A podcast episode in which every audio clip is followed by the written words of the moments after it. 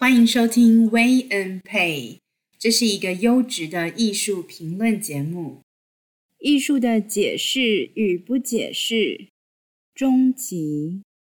当我们走进一个艺术展场的时候，需要做一个什么样的一个准备？心理准备。然后我我先讲我的想法。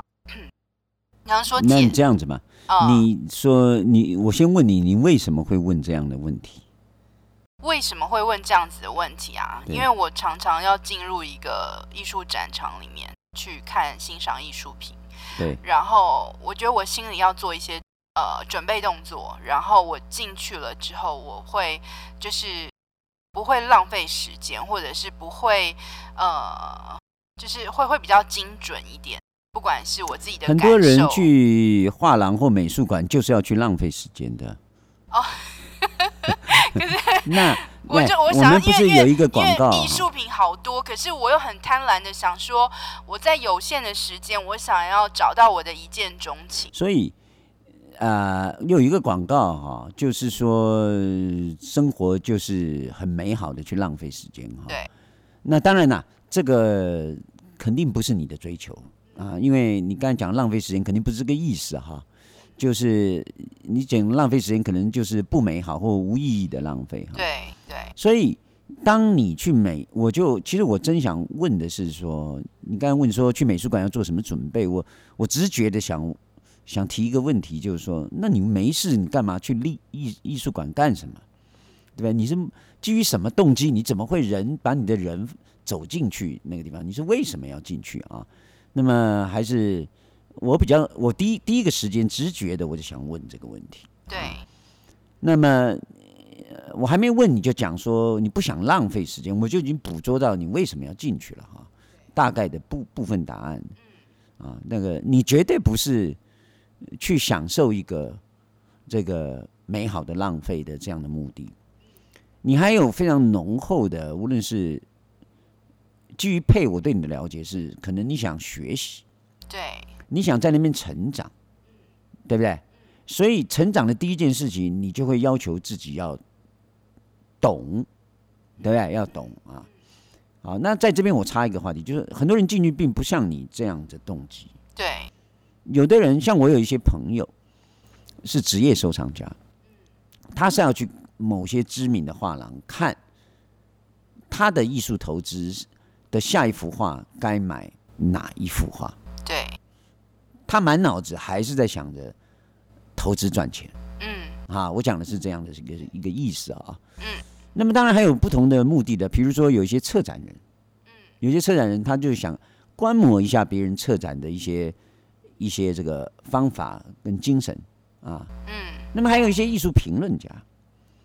艺术评论家他在做艺术评论的时候需要很多比对，对所以他去那边呢也是有一种补充知识或者是建立资料库的意思啊。嗯但是您呢，可能就是我想学习，我想让自己的呃审美对能够在范围上或在深度上呢有所提升。你可能想这样做，嗯那我也不想再追问下去。那你为什么想要提升呢？啊，嗯我也不想再追问 了哈，因为这个在追问，其实你就可以慢慢的把你原始的对动机给问出来对了对哈。对。啊那么是这个原始的动机，还是你希望我这样问？呃你希望我问说，你为什么要把你的审美提升？没有如果，其实我我可以回答，其可以嗯实我可以回答了，对，可以回答你想要问后面的一些问题。呃，因为我觉得对我自己来说，看这些艺术品或是欣赏这些艺术品，会给我带来很大的愉悦感。所以呢，我进入一些展场，我是在寻找那个第一眼的一见钟情所带来的那个欢喜、开心的感觉。然后，但是一见钟情对我来说还是不够的，就是我会希望能够再更理解他。其实我觉得跟谈恋爱很蛮蛮像的，就是说可能呃呃，爱情有很分很多种，一种是一见钟情的，当你一见钟情了之后，你的你自然而然会想要去了解这个对象的呃他所谓的历史背景，他他的所有生活的细节，他是怎么样子。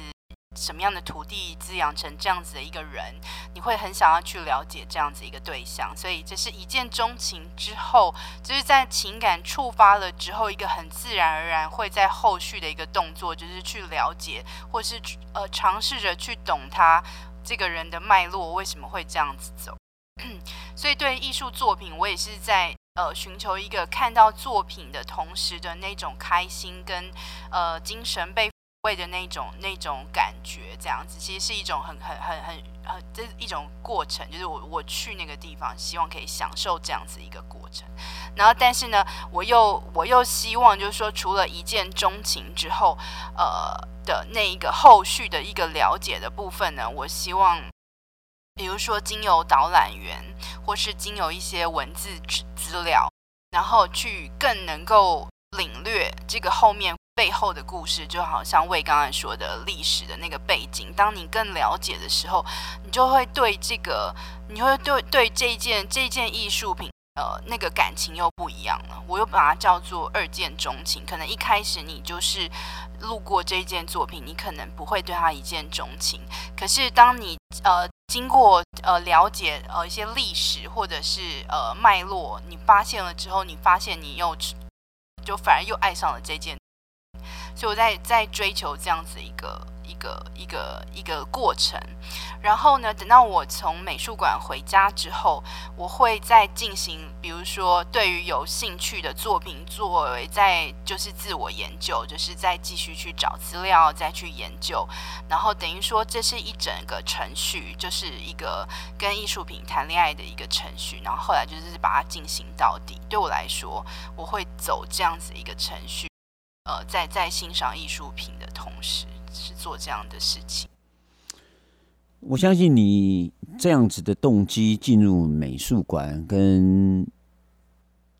你刚才大概讲了十几次一一见钟情哈，嗯，这个我可以这样总结哈，就是你作为一个普通的、普通的这个观赏者进入了，我讲的是普通的观赏者是跟专业艺术评论家是有区别的那种对，民众。嗯，那么极有可能跟你的刚才的描述是类似度很大的。啊。对，那么先感性再理性，啊，当然也有人感性之后就没理性了哈。啊嗯可是真的，你要是在艺术的领域里面涉猎更深以后啊，你会先理性再感性，你将不会有这么多一见钟情。对，那你到那个地方去哈，假设你不是一个取得愉悦感的动机去的话，你比如说你是一个艺术学院学生，你要去写论文的，对，我相信你，即便你有某些艺术品，你有一见钟情的感觉，你你会马上收掉，嗯，因为这样子我就没有办法分析它，没有办法写它，我总不能跟指导教授说我一见钟情吧，嗯，对不对？所以你一定要讲个子丑寅卯出来。对，那很就我讲的专业收藏家，或者职业艺术评论家，或者是职业策展人，嗯，他没有这么多一见钟情。虽然一见钟情可能是对艺术欣赏者蛮重要的一部分，嗯，可是当你在谈完那一段话，我觉得你可能可以得到一般跟职业收藏家、艺评家甚至艺术家有区别的普通群众的同时，我也认为你把进入美术馆，把我们紧接着要谈的这个话题，对，把它肤浅化，嗯，把它社会平均化，对，然后把它做庸俗化的解释，就是说，好像嗯美术馆的角色仅仅是只仅仅只要制造出可以让人一见钟情的效果就好了。啊是那美术馆，我跟你讲，它不是这样的。是，那你像真正可以做这样的一件事情的这个这个对象，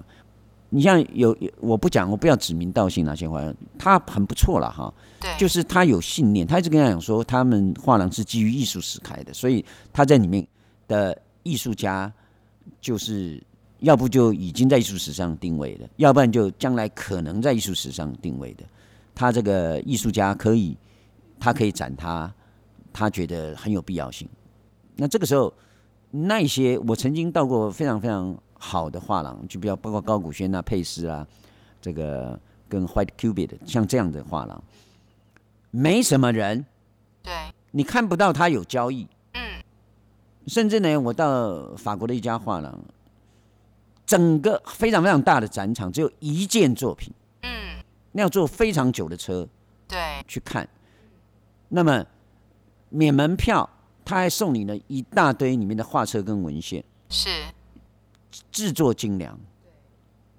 那么一些，尤其在二三线市场，嗯，像尤其亚洲，有很多画廊百思不解，这些画廊何以为生，没错，对不对？对，我认识了香港一个也蛮，就他经常参加巴塞尔展，嗯，在香港巴塞尔展，我也问过他这个问题，说：“哎，你怎么你你们这样子都展这些行为艺术啊，这些装置艺术怎么卖？也有卖的，也有买的，嗯，那但那你们这样子不够付你们薪水啊？”他总监嘛，他说：“可是来找我们买画的人很固定啊。”我说：“那景气不好？”说：“没有，我从来没感觉景气不好。”嗯，我说：“那你卖的话，不是你展的画？”说：“我没有啊，我们自己会买画，画廊会买画，啊对，也会库存啊。对，那就很多画家，很多画家我们会跟他买，那么他也会收藏，比如说像赵无极、朱的群，他们都收藏很多对，啊。像曹杰明、村上龙，他们也收藏了很多嗯，当代当代艺术的画廊啊，没有收近现代的，所以他们在那里的交易还是很热络。”对，我说，哎，同样的是这些画在那些亚洲的画廊啊，亚洲除了香港像你们这种画廊之外的其他画廊，怎么都卖不掉啊？对，哦哦，我假假设它不是赝品哈、假设它不是赝品，为什么都卖不掉？哎，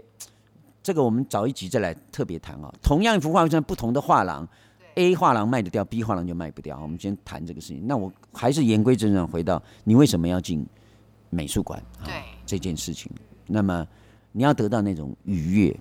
那我为什么讲这个？我就有些画廊，它并不提供，至少不会以满足你的愉悦为策展的目的，它不会的，所以你找不到那种愉悦感。这我就第一个打脸，就是说，嗯当你去想要追求这个东西的时候，你而且你说你不要浪费时间，他明摆的就要你浪费时间，浪费时间也是个主题，对不对？就是说它的本身它主动式的推出来，当然那些我们讲江湖画廊哈，它是现在流行什么我就展什么的那种啊，啊，你也可以去看的哈，那个是就不在我讨论之列。我讲的是很严肃的办画廊的人，他是主动的，我讲句不好意思。比较不礼貌的话，他根本不 care 你爱不爱他展的东西，根本不 care。他觉得他有使命、有信念，他要展这种东西。对，啊，他在引领你的品味，在整理你的趣味范围。他在你别忘了，一级画廊是他的推出来艺术家跟艺术品是准备推销到二级市场拍卖的。哦，你现在有很多人收藏家，除了古董之外。你当代艺术家哪一个艺术家，他可以毛遂自荐啊？从来没在一级画廊经营过，他直接送到二级画廊，嗯，他人家会经营的，很难呐、对，他经过画廊推荐，几百年来都是这样。对嗯那画廊，我讲的都是严肃意义的画廊，他会有专业的判断，对，你明白我意思吗？我明白所以你到了那些专业的画廊或者专业的美术馆的时候，你根本不要妄图去找到你的愉悦感跟趣味。学习是可以，可是他的目的竟然也不是让你学习。他为什么叫我们在欧洲经常讲我们要办展啊？嗯美国人喜欢说我有一个 art show 嗯 show show 嗯啊，欧洲我们喜欢讲 present。 present，那 present 的意思，就像我们 presentation，、我们在展示什么？展示什么？什么时候？除了在艺术上面我们讲展示之外，另外就是我们在学术界要发表论文也用 present，对，对不对？要升等的时候也用 present。是，那么也就是说，我这东西没人搞过，嗯，我的语言没有人说过。对，那么我现在告诉你我要说什么。那么由一级画廊来判断值不值得推荐，就这样。所以你是去那边接收这种讯息来着。是，那么你也说，可是他是释放了，我也接收，可我接收不到。嗯那就像是我说，为什么要受一些基础训练哈？为什么要念艺术史？就是增加你的接收能力，增加你的接收能力。嗯你即使再好的作品在你眼前，你要不具备接收能力，嗯，那你可能也接收不到。对所以你到画廊或美术馆，你应该抱着接收讯息的心态去，哦，而并不是去找什么愉悦感，或者是你看到什么回来做什么资料。所以以上你讲那些听众朋友听的觉得头头是道，很满意那些，被我全部推翻推， 翻全部推翻。我觉得这种推翻就是你应该是去对接收讯息来着。是而这些讯息你，你你接着要问，可是我接收不到，那就说明你的 sensor、你的对接收器不够敏锐。那不够敏锐要怎样敏锐？哎我就说那就需要学习。是，我刚上上一段我已经讲过了，嗯艺术史是一个不得已的办法。我说艺术不可学，是因为艺术过去你是在看一个文献的记录，那个不叫做学，那个叫文道有先后，术业有专攻。你知道就知道了，不知道就不知道了。对就像我刚才讲的那幅作品《格尼格尼卡》，也许我听这个有些听众听到我讲这个时候，他就去找了毕卡索那《格尼卡》的这幅画来看，可能就开始产生了他的触动啊，什么什么之类的。因为是这个魏这边有讲这样的事情。可对是我我要我要提到的是，当我们谈这件事情的时候，我我要秀的不是《给尔尼卡》这幅画，我要秀的是我看到《给尔尼卡》对于艺术解释与不解释的一个观点，嗯它是来接收我这个观点的讯息。对那如果说你觉得你代表的是那些不是这么专业的听众来接收这个讯息，对又一直想用你所谓的平易近人的方式来对话这件事情。那但是我还是要讲，你可以再平易近人都没有关系，可是你不能失焦，你不能偏离，是，不能偏离。所以也许听众朋友喜喜欢听我们讲，就是在这种 bug 的产生，我们我我我自己也写程式嘛哈、嗯 bug 跟 debug 的过程当中去接收讯息，对不对？他在 bug 跟 debug 在接收讯息。那我觉得，啊、你说要做什么准备？那我就先用，你先把你的动机端正，嗯然后我们再来谈，要怎样让你的接收器敏感些，嗯好不好？嗯是，你解释不解释跟你的动机都有关系对对。那你是把它对对带到美美术馆这样里的一的个。嗯或者动机的或问者是题伊对朗这样子，嗯那么我还比较有自信的，就是说你的这种，无论是愉悦感的期待，或者是让你学习的期待，哈，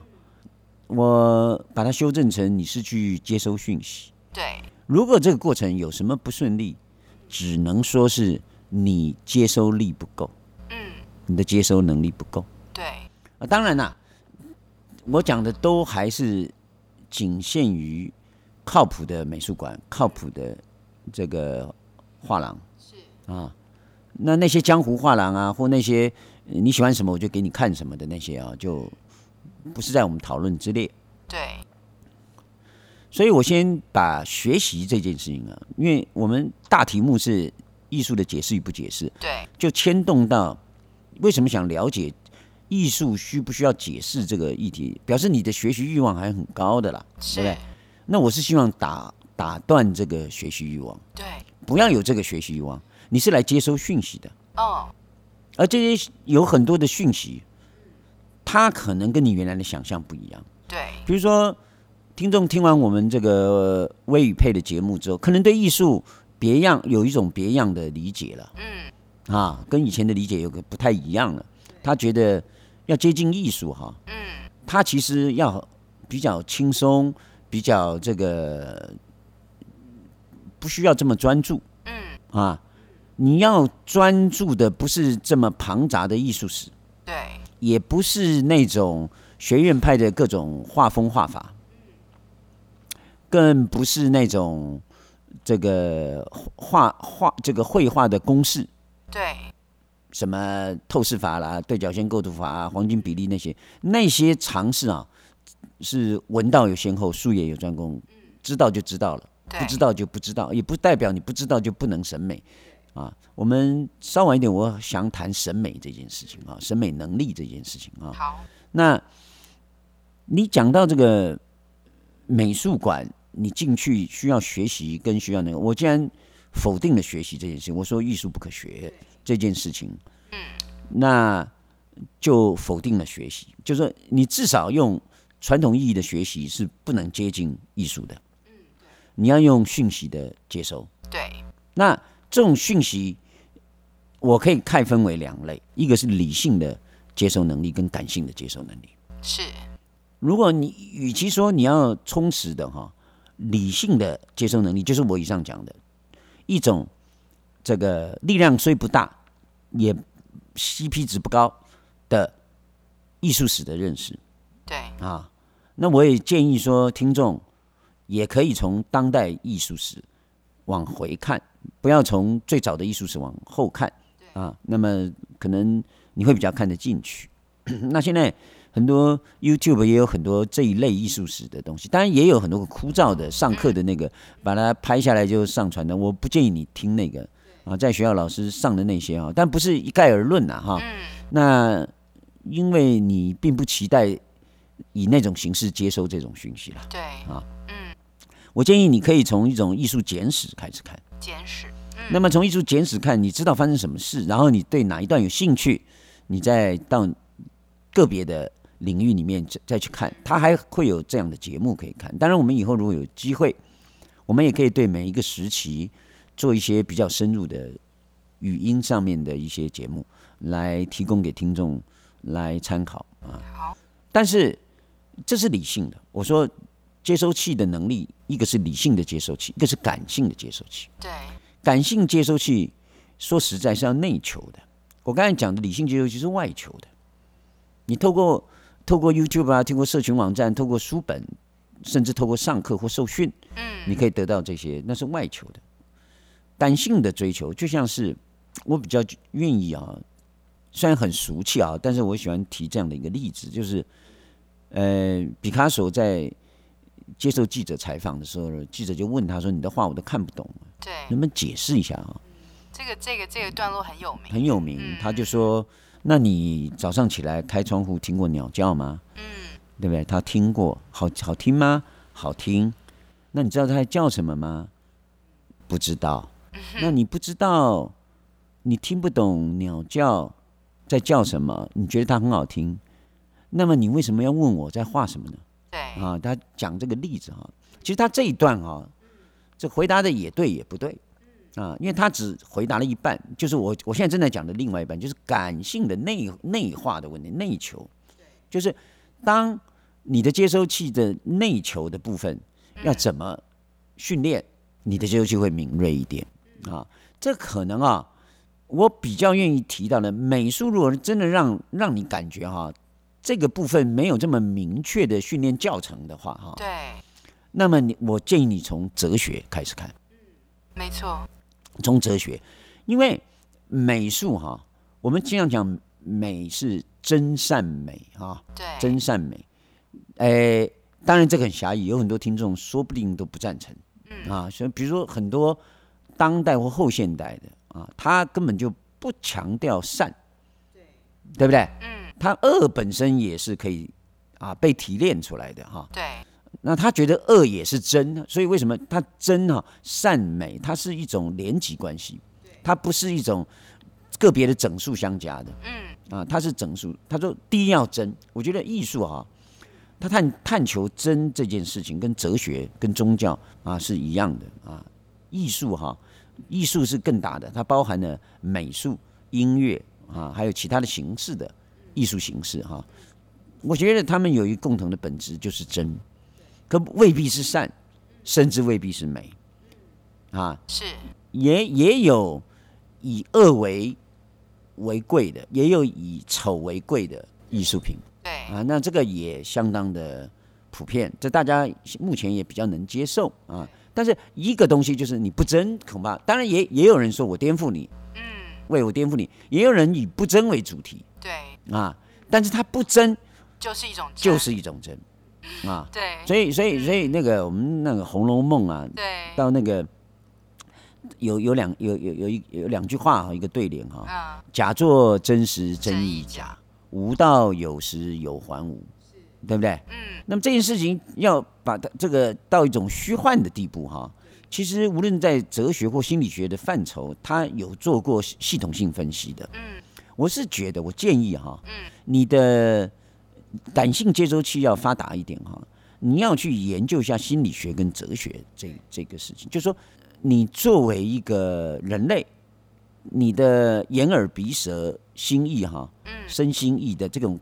各种器官，对，你在接收在什么情境下，在你的 physical change，是，你的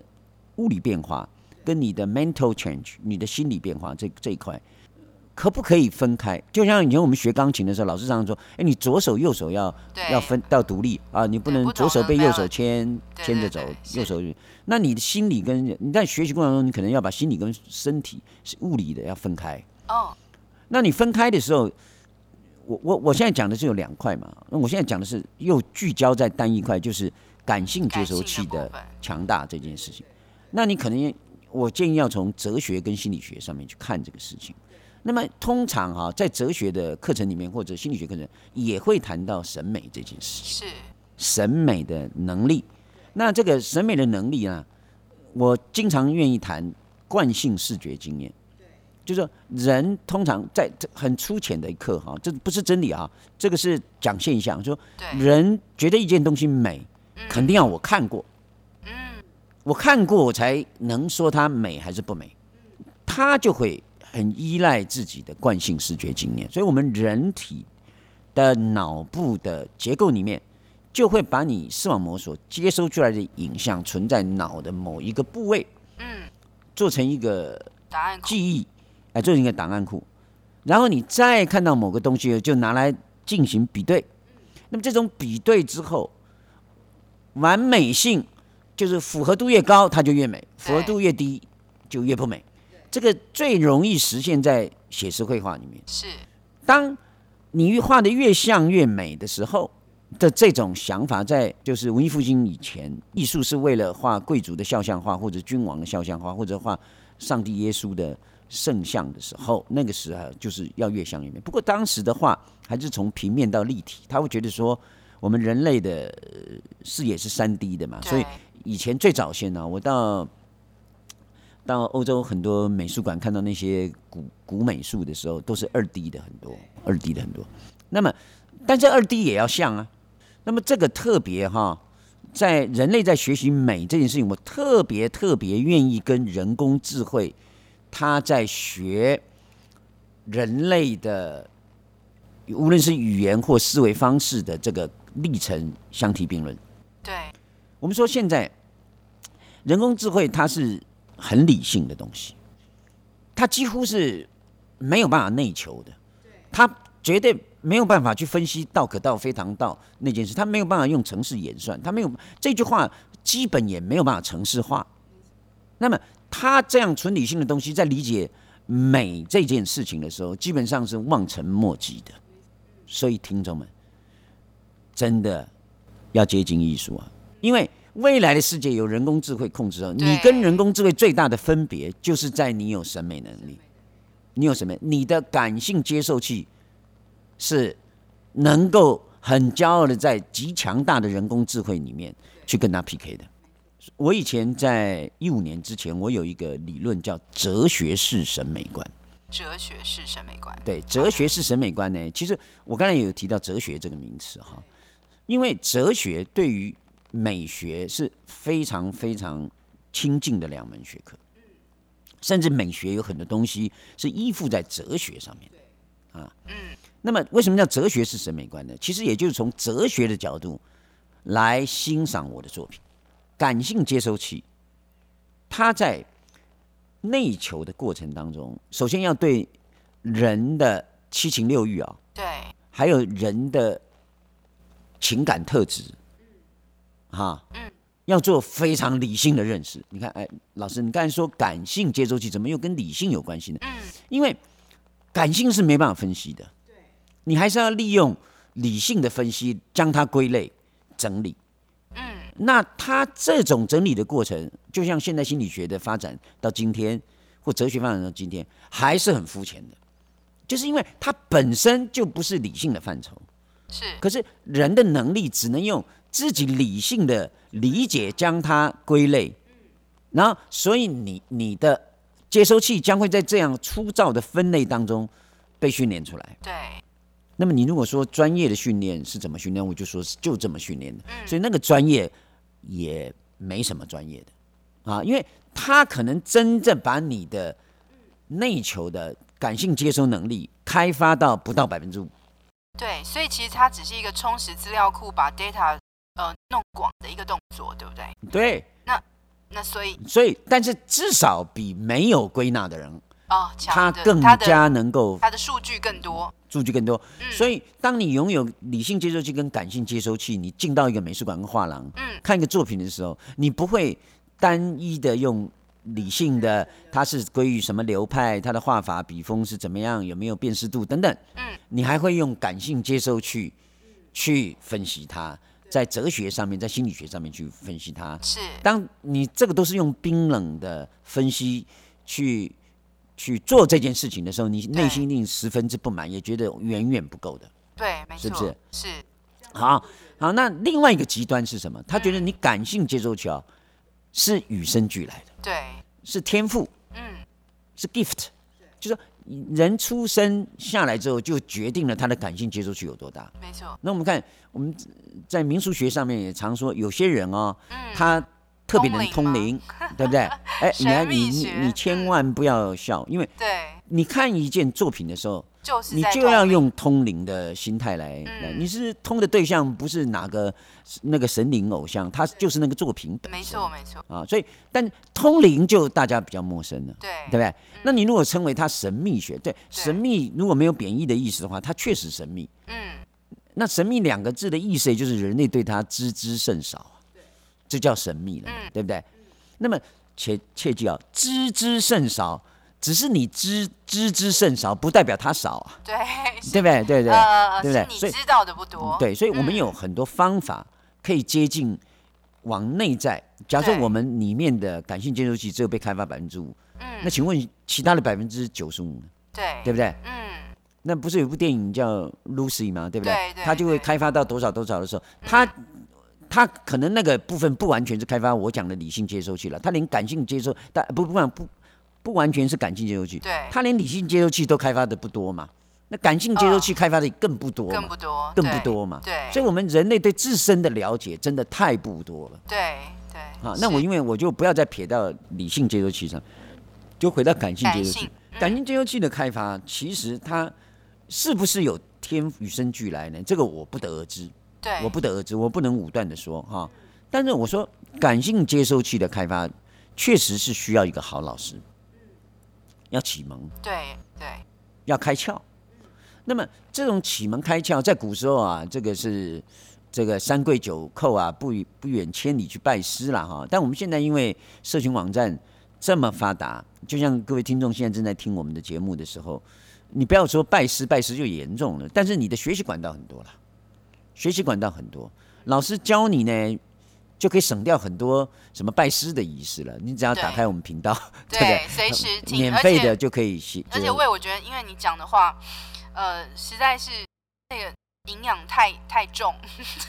没有办法一次吃，就是吸收进去，这可能要听好多遍，而且一遍一遍听，它有不同的发酵出来的效果的东西出来耶。那我我即希使我在希望你是代表的广大的听我众是，代表着全部的听众，你这就太武断了，对不对？有人对我嗤之以鼻，你都不知道，对不对？说不定有人是不以为然的哎都有呀，可没有能，对关不系，对？我不喜欢讲太太中庸之道的语言。我总是在理性与感性当中，就是会有带一点任性。呃，上一段讲的“艺术不可学”这个这句话，现在来解释很容易理解，就是为什么它不可学？不是理性的部分接收器不可学，对，是感性接收器不可学。嗯，你现在可以理解，感应接收器实在是不可学。我刚才讲了，我还不能确定天赋带不带进来对，这种接收器力量的问题。就算带进来了，也不会带全部嘛。